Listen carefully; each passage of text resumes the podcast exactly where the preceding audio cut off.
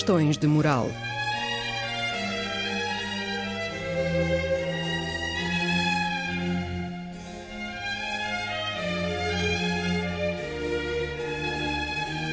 Escrito e apresentado por Joel Costa.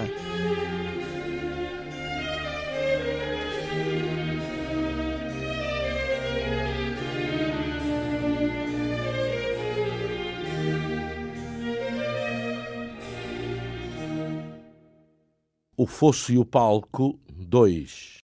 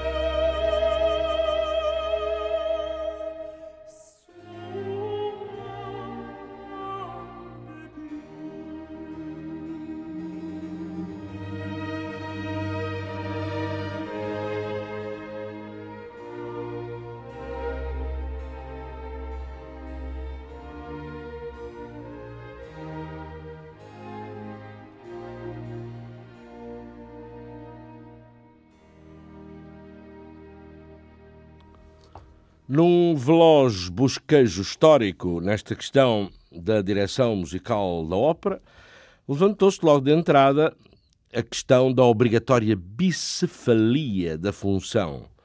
Seria preciso um diretor para a orquestra propriamente dita e um diretor e uma direção para o que de musical se passava no palco. E sendo que o que dirigisse, aquele que dirigisse os cantores no palco, caberia o encargo de concertatore, quer dizer, falando mal e depressa, eh, cabia o encargo de trabalhar de modo a que não fosse a orquestra para um lado e os cantores e coros para o outro. Eram os italianos a destirar as coisas, todavia obedecendo ao que se passava no estrangeiro, ou seguindo, pelo menos, Alemanha, Inglaterra, Rússia. Mas na Itália ainda uma coisa era o maestro, maestro direttore d'orchestra e outra o maestro concertatore. O diretor da orquestra era o primeiro violino, a parte mais e a parte mais propriamente interpretativa dependia desse do tal concertatore, chamado mestre de capela, e que por vezes competia nessa tarefa ao músico que ensaiava os coros. É um bocado confuso, mas é assim. Mas já então, estamos nos alvores do século XIX, se aspirava a uma direção única, a um diretor único, à expressão conjunta de uma vontade artística e interpretativa única. Nessa altura, o autor desaparecia do pódio, nem que fosse o caso da estreia de uma nova ópera sua, porque também se começava a pensar que um músico estranho à composição da obra poderia descobrir na partitura luminosidades inesperadas, virtualidades ignoradas pelo próprio autor, e ficava a saber-se, pela palavra dos teóricos, que ao concertatore caberia a prerrogativa de ir para além das notas musicais escritas na partitura. O concertatore haveria de ter a obrigação de ler atentamente o libreto e assim ficar em condições de conhecer o enredo e a história que se contava por música. A ficar-se o caso para um diretor único, ah, seguramente esse, para lá de se obrigar a conhecer a fundo as notas da partitura, claro, iria mais longe e trataria de se inteirar do sentido do drama.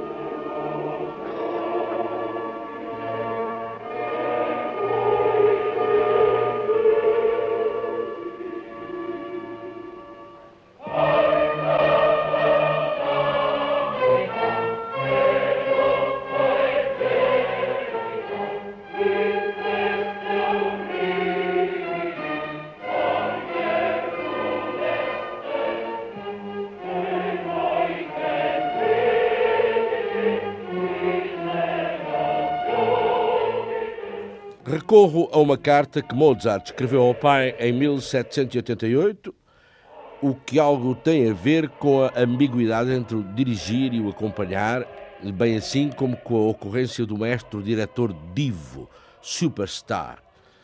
Escreve Mozart. Em Salzburgo, porém, como única condição, não voltar a ser eu a tocar o violino como antigamente. Nunca mais quero uh, ser violinista. Quero dirigir, sim, mas sentado ao cravo, dirigir e acompanhar as áreas. Assim mesmo, pai, assim mesmo, retomar o meu posto ao cravo e dirigir. Em parte para acordar a orquestra e, noutra parte, para me mostrar aos nobres espectadores como o pai da minha própria criatura. E sendo a criatura, evidentemente, a obra. E depois de notar que, diferentemente dos mestres de ópera da atualidade, Mozart não ficava encafuado num saguão, não tinha fosso de orquestra, pois pretendia mostrar-se, retirei aquela parte de acordar a orquestra, despertar a orquestra, quer dizer, estar em melhores condições físicas para insuflar ao conjunto os suplementos energéticos e inspirativos necessários, dar indicações e sugestões gestuais, por forma a poder o conjunto tirar todo o partido de uma peça apenas buçada num pedaço de papel, clarificando a execução sonora do que, estando lá, não está explicitamente escrito. E depois reterei as expressões dirigir e acompanhar, como se elaborássemos sobre um pressuposto de que quem dirige, dirige, não se limita a acompanhar, ou vice-versa, que quem acompanha apenas segue o que vai acontecendo e que outra concebeu como expressão, fraseado e tempo de execução. Pois para Mozart as duas coisas iam de braço dado, e aí está uma das especificidades do maestro do fosso, do maestro de ópera. Especificidade técnica e moral, pois envolve qualidades de flexibilidade, subtileza, específica sensibilidade para a respiração das vozes e habilidade de batuta. E tanto no sentido de não impor ao cantor um tempo ou um franseado, como no sentido de não se submeter em absoluto à leitura individual do cantor em palco, aos exageros expressivos, aos desequilíbrios sempre possíveis, quando também se tem que representar uma personagem que se move num espaço. Nas encenações contemporâneas, pode até dizer-se que se move mais do que canta.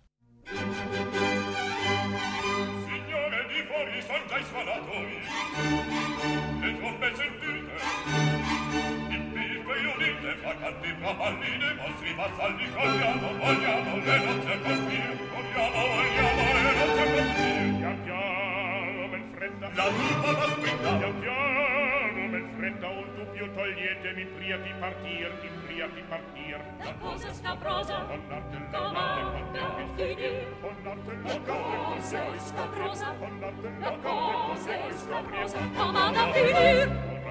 cane con piepis con piepis Non ha da finir. Mollate le cane con piepis con piepis Conoscete, signor Figaro Questo foglio chi vergò.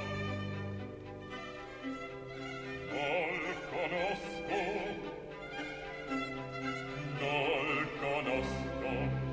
Non conosci? No.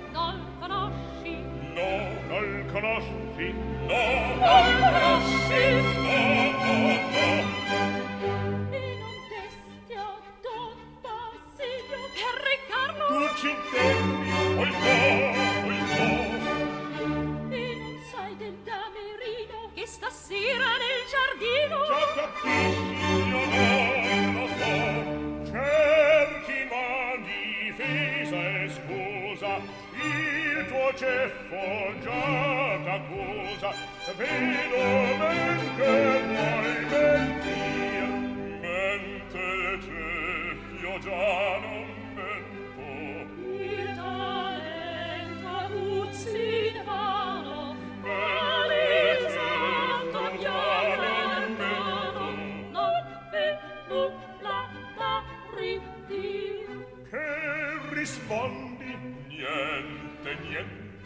dunque accordi non accordo. E biacchetta ti ballordo e biacchetta ti ballordo la burletta da finir la burletta da finir.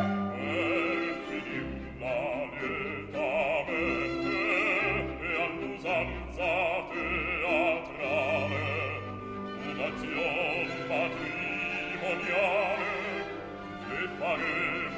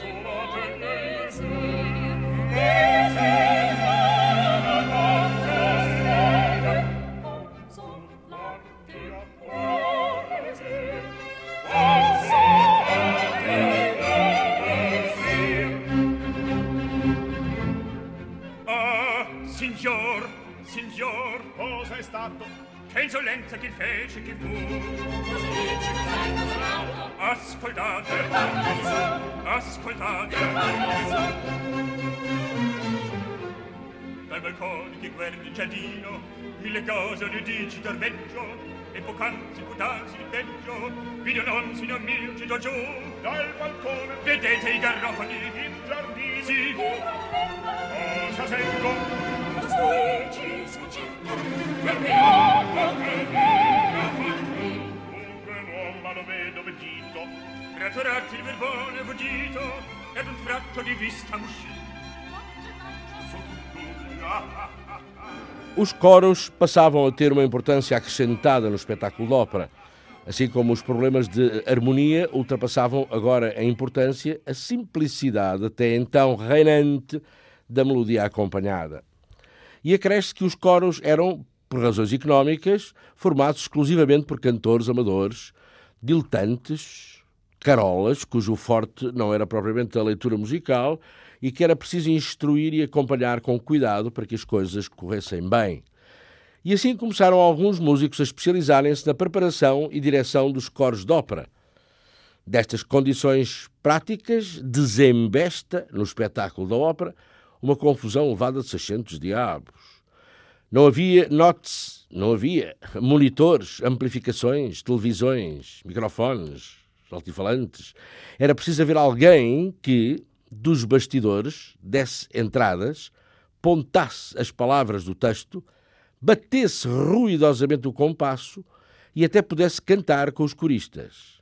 No palco, entre a massa de coristas e figurantes, e vestido como eles, deambulava um outro maestro, partitura na mão, que também bateu tempo e cantava com os coros. E por fim, o maestro diretor da orquestra, propriamente dito, ou o primeiro violino, que esbracejava no fosso, procurando dar um sentido musical ao conjunto, procurando seguir o que os seus colegas do palco e dos bastidores estavam a fazer, sabendo que estes também procuravam dirigir as massas, tanto quanto possível, de acordo com os gestos dele, dele mesmo, que estava no fosso, que aliás ainda não havia fosso, quer dizer, no que equivale, equivalia ao que é hoje o fosso.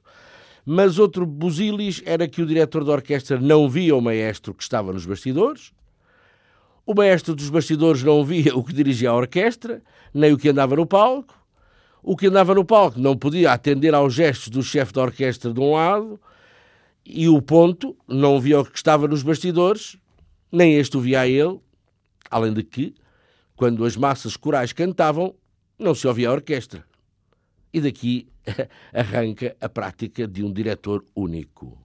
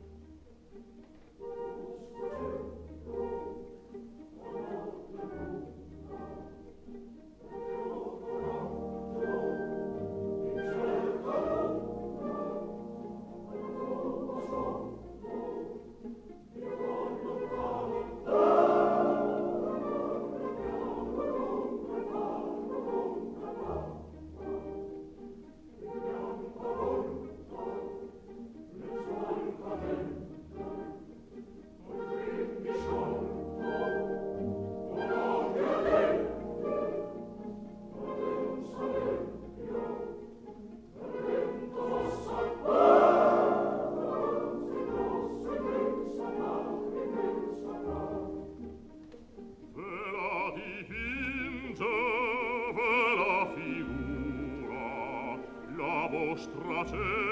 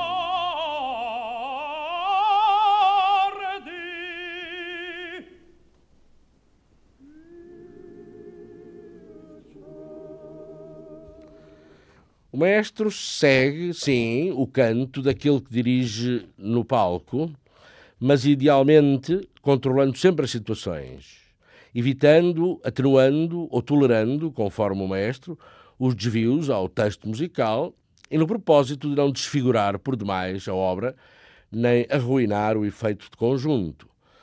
Dizem que Toscanini foi o primeiro dos tempos modernos a moderar os vícios artísticos e os abusos de individualidade dos cantores estrelas do seu tempo. Mas não me custa a crer que maestros houve, ou há, talvez não os routiniers especializados na ópera, talvez, talvez os maestros divos, exatamente como Toscanini, com fama ganha nas salas de concerto sinfónico, que gostarão de impor as suas ideias e concessões ao cantor como Toscanini, o que por vezes resulta em desaguisados de montra, de monta. Resulta, ou resultava, quando nestas coisas os profissionais, os artistas, cantores ou maestros, tinham personalidades fortes e carreiras bem cimentadas. Consta até que uma vez no Metropolitan de Nova York, numa cavalaria rusticana, sendo o maestro uma superstar chamada Leonard Bernstein, e sendo o tenor outra superstar chamado Franco Corelli, as coisas não andaram bem logo de entrada, na siciliana, que Bernstein queria exageradamente lenta, porque era domingo de Páscoa, numa Sicília escaldante e pachorrenta, o que não convinha nada à emissão da voz do tenor, essa lentidão, obrigando-o a longas e profundas respirações que o fatigavam. Quem teria razão? Quem teria o direito de ter razão, uma vez que não chegavam a acordo, com razão ou sem ela, a breve trecho, uh, uh, quem compreendeu que, que alguém compreendeu que teria que alguém teria de abandonar a produção, não é? Se se desse o caso em Itália, com um maestro de menos calibre mediático e mais condescendente com o capricho do cantor, seria o tenor a levar a dele avante e o maestro lá teria de ser protestado e substituído. Sim, tudo pode depender muito do poder relativo que cada artista tem no, no mundo da música. Mas estava-se em Nova York e Bernstein era Bernstein, tivesse ou não razão naquele ponto. E foi Corelli é, que abandonou a produção e foi substituído. Eram ambos fortes personalidades, mas quem tinha razão, afinal? Os dois. Sem dúvida. Se o maestro-diretor tem o direito de impor o seu ponto de vista, o cantor, o que fornece o som principal, terá também o direito a ter razão.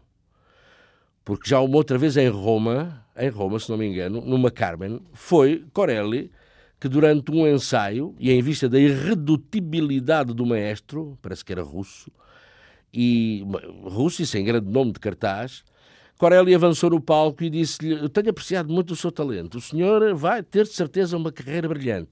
Mas olha, por enquanto, para dirigir Carmen ainda não está suficientemente preparado. E pronto, e nesse caso, a Itália foi o maestro que abandonou a produção.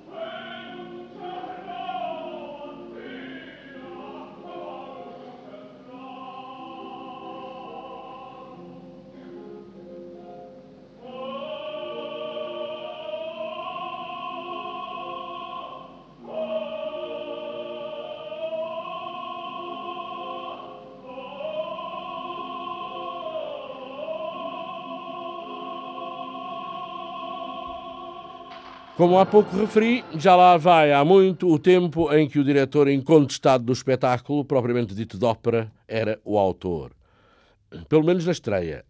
Era o tempo em que cada ópera se apresentava, cada ópera que se apresentava era uma, era uma coisa nova, fresquinha, acabadinha de sair da oficina, ainda a cheirar a tinta. Não havia o que hoje se entende por interpretação. Era o autor que se interpretava a si mesmo e totalizava na sua pessoa a obra e o correspondente espetáculo realizado a partir dela. Ao contrário do Verdi dos primeiros tempos, por exemplo, Puccini não regia a orquestra. Assistia a todos os ensaios preparatórios, mas confiava as suas partituras a maestros profissionais, o mais notável deles, naturalmente, Toscanini. E Toscanini questionava o autor sobre a sua autoria e sugeria modificações, e zangaram-se os dois muitas vezes. Mas é assim mesmo. Os grandes compositores foram morrendo e as obras foram-lhes sobrevivendo em sucessivas edições pelo mundo fora, e então aí começou a interpretação. Alguém, alguém teria de assumir o cômpito de parecer o autor sem o ser. Tipo, não fui eu que escrevi isto, mas agora é como se fosse, e quero que isto sou assim e sou assado. E decorre daqui, muitas vezes, a ultrapassagem que o maestro-diretor faz das intenções do autor, as explícitas, porque as implícitas são, enfim, subjetividades, são isso mesmo, matéria de interpretação. Passa-se na ópera como se passa no concerto. O caso é que na ópera e nas concomitantes contradições da ópera, o problema se multiplica. O cantor também é um intérprete. É ele que dá a cara, é ele que dá o corpinho ao manifesto, é ele que dá a voz, primordial coisa a ouvir no espetáculo de ópera, não é? Sim, é sobretudo o cantor que um público tem de ouvir, quer ouvir, de preferência ao acompanhamento do conjunto orquestral. De outra maneira, o espetáculo e a forma ópera não fariam sentido, não é? Mas se o cantor levar a sua romanza para um lado e o maestro imprimir à orquestra tempos e sonoridades que levam a romanza para outro, está o caldo entornado, será o fiasco, a pateada. A incompetência do cantor que não soube ou não quis seguir a orquestra e respectiva direção, ou incompetência e má vontade do maestro ao não se compadecer com as exigências do cantor, ou ao não apoiar a interpretação do solista em palco com o acompanhamento instrumental. Cruel dilema, como diria o Vasco Santana no Pátio das Cantigas.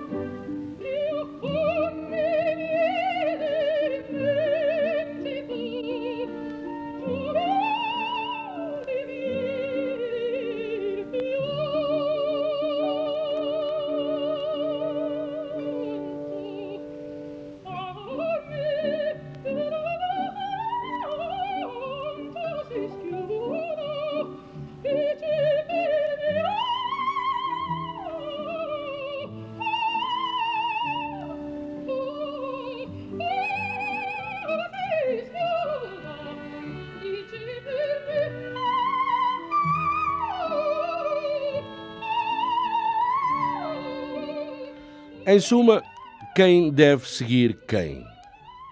De quem é a responsabilidade última do êxito de um espetáculo de ópera? Pois, é aqui que reside uma das principais complexidades do dito espetáculo de ópera.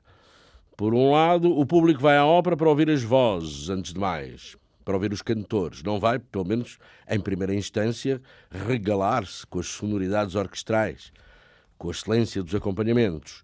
Visto de outra maneira, se o cantor não conseguir a cumplicidade do maestro, poderá ficar ele, cantor, mal visto, porque deu a cara e a voz e fugiu ao tempo musical, ou porque deu a cara e a voz, mas essa voz era fracota e deixava-se submergir pelo volume da orquestra, nas passagens a meia voz, por exemplo, quando muitas das vezes não é o volume da orquestra, é o puro estardalhaço da orquestra que o maestro permite, levando o mesmo público a pensar que aquela voz tão publicitada não é afinal grande coisa comparada com.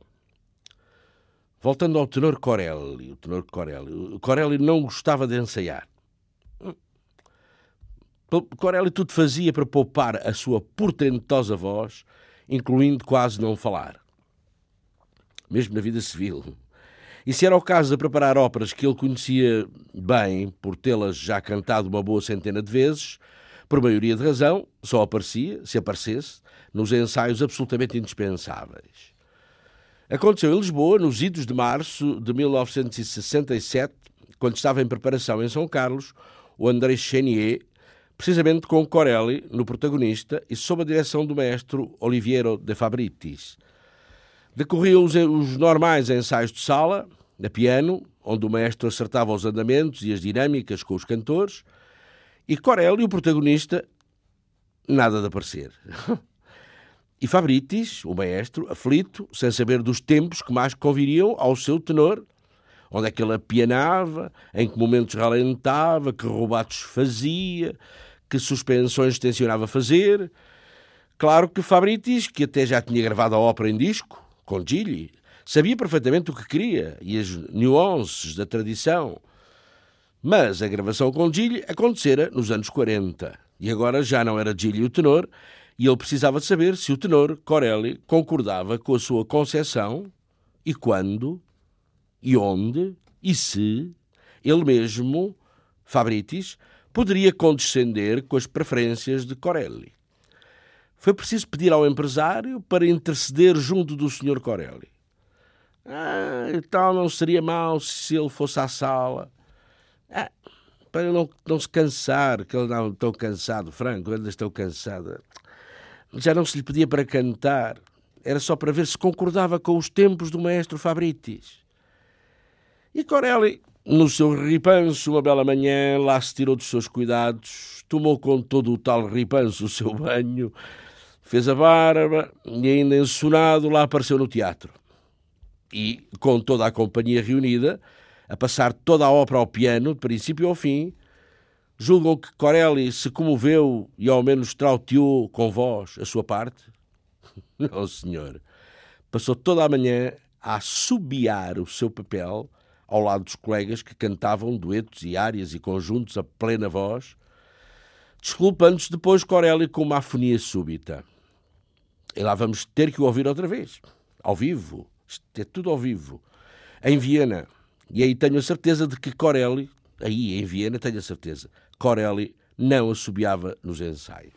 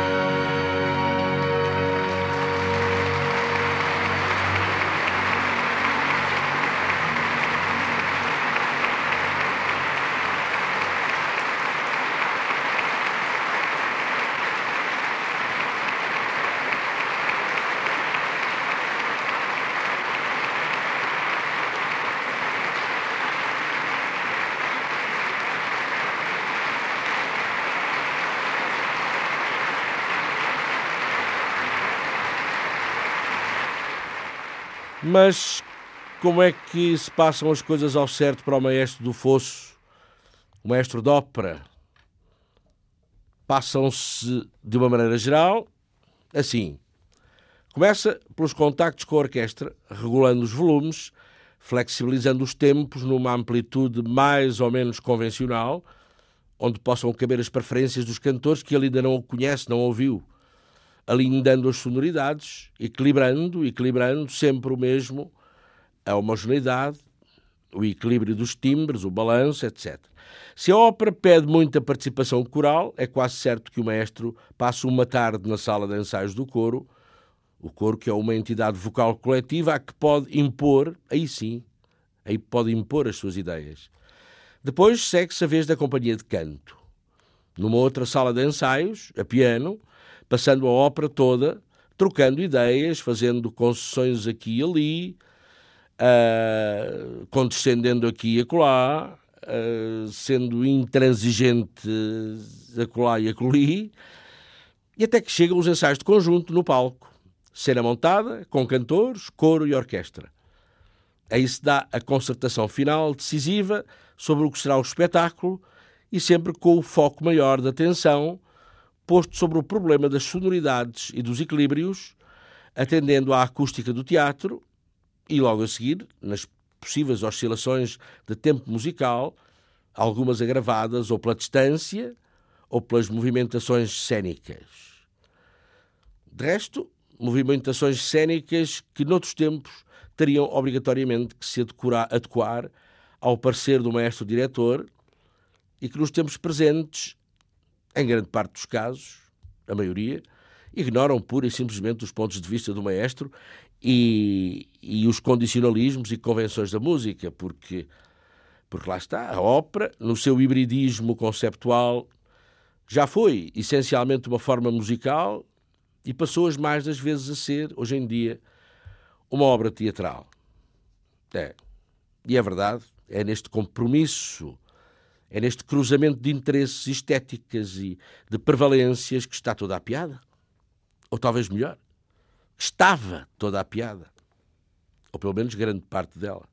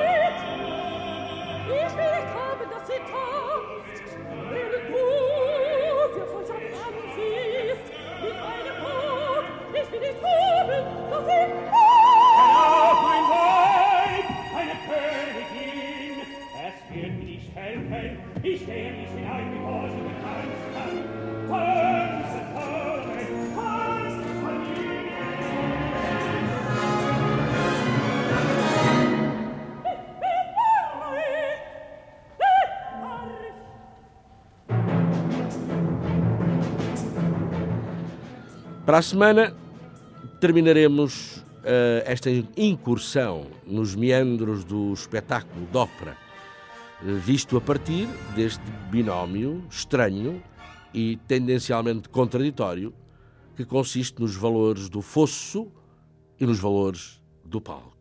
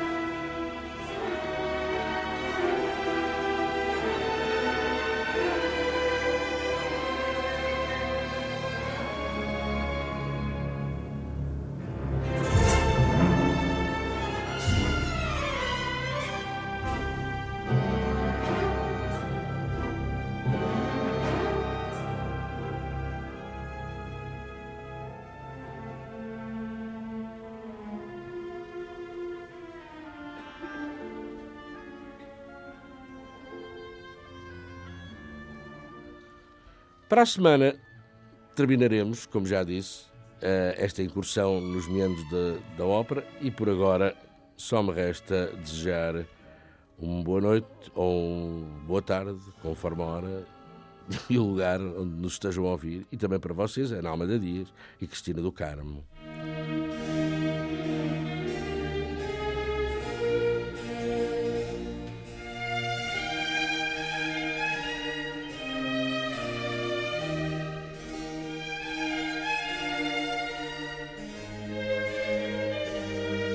Questões de moral.